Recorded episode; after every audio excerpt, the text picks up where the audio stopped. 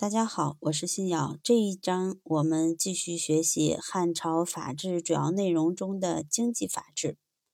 汉朝在赋税、工商业及市场管理方面的立法有一定的发展。汉朝的赋税主要包括人头税、田税、工商税等。汉朝的人头税分为口赋和算赋。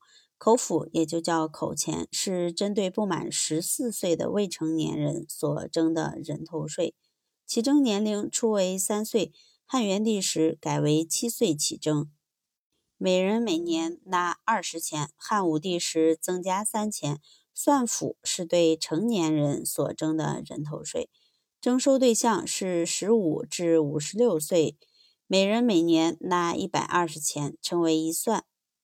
田赋，汉初为恢复生产，采取轻徭薄赋政策，实行十五税一，后改为三十税一，并曾一度全免天下田赋。汉景帝时又恢复三十税一，此后成为定制。工商税包括手工业税、商业税和关税。两汉商业较为发达，各种商业税成为国家重要的财政收入。其中较为重要的是市租，即商业的营业税；关税是对进出关隘的商贾、行人及所携带的货币、货物所征的税，税率大体实行十一税制。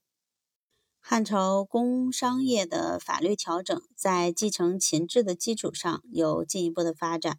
工商业法律制度主要表现为一。管理手工业生产，汉朝沿袭秦朝体制，由少府负责，在京师与地方设有专门管理手工业生产机构和官吏，对产品的生产、质量、规格等进行管理。二、实行盐铁专营制度，自汉武帝时起，为增加国家财政收入，将关系国计民生或利润丰厚的行业实行国家专卖制度。汉武帝时期实行盐铁官营法，在全国产盐地和产铁区设立盐官和铁官，对盐铁生产实行统一管理。盐铁的销售交易由官府统一负责，禁止私人贩卖和交易。凡是贩卖私盐和私铸铁器的，均处以重罚。此外，还实行酒类专卖等。三。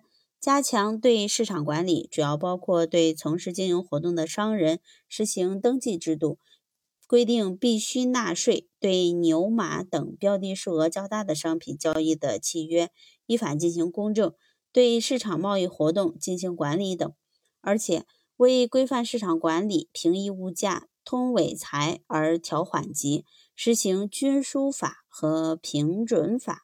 均输法指各地设均输官。负责将原来由商人收购的物产，按照当地价格折换成供府之物，转运至京师以供军需。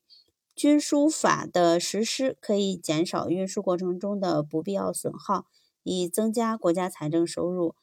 平准法是指垄断各地输送至京师的物资，根据物价行情，贱时由官府收购。贵时由官府以平价卖出，以行政手段平抑物价。四、汉朝实行义商政策，不仅规定铁盐由官府垄断经营，重征商税，而且颁布贬义商人和限制商贾的法令。汉高祖对商人实行重租税，令商人不得穿丝绸服饰和乘车，以此打击和贬义商贾。汉武帝颁布算民令与告民令。算民令是以两千钱抽取一算的方式向商人征收财产税，一般手工业者的产品则是每四千抽取一算。告民令是指规定凡隐匿财产不报或申报不实，将罚戍边一年，并没收财产。告发者赏应没收的被告者财产的一半。汉武帝通过这一经济手段获得民财以亿万计，同时造成许多中等以上的商人大量破产。汉朝统治者采取重农抑商的国策，在于维护农业为本的自然经济，以法律监商人，防止富商大贾与国家争利，反对商业与农业争夺劳动力。关于对外贸易法律制度，中国古代严格意义上的对外贸易是从汉武帝开始的。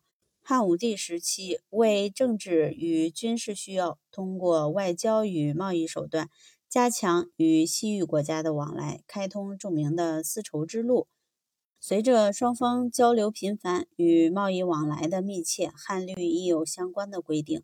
汉朝严格控制和管理对外贸易，规定对外贸易出入关卡必须得到国家发给的通行证即传，若是不经国家批准而私自出入关卡贸易，则构成拦出入关罪，要处以死刑。同时，汉律严格限制进出口物资，一是规定。